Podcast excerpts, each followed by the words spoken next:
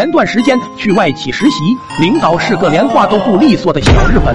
直到有一天，他问我：“普桑，你特别喜欢吃西红柿吗？一开会你就说 tomato，我和食堂说了，中午就给你做。嗨，这都哪和哪儿啊？俺明明说的是特妹的。不过抱怨归抱怨，该吃的还得吃。结果下午上班的时候。”肚子就开始打拳击了，俺严重怀疑这小日本听得懂，特意给下的泻药，要了命了！我赶忙狂奔进厕所，等放松完之后，我去指那，就看旁边一行小字：为提升工作效率，禁止带薪拉臭臭，没有放纸以示惩戒。二二二，早说呀啊！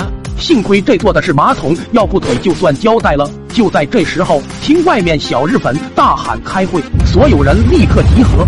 我瞬间一个伟大的想法从脑海里迸发出来：既然所有人都去开会了，那就表明现在整个楼层都没有人。外面洗手台上有擦手用的纸，趁着这个空隙偷偷溜出去拿了纸，神不知鬼不觉。想到这里。伍子，我不禁笑出了声。听着外面没啥动静，俺抓着腰带扶墙就往外挪动着。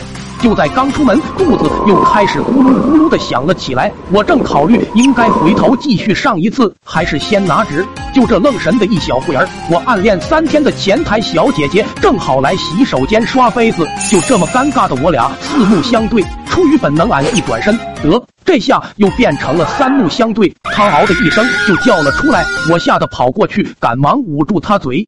外面人多，这糗样我生怕被发现，赶忙把他一边往厕所里带，一边小声说：“你别别喊，别喊呀啊！”可已经晚了，刚刚的嚎叫把会议室众人都吸引了过来，就看见我衣衫不整的拖着一个妹子往厕所里走。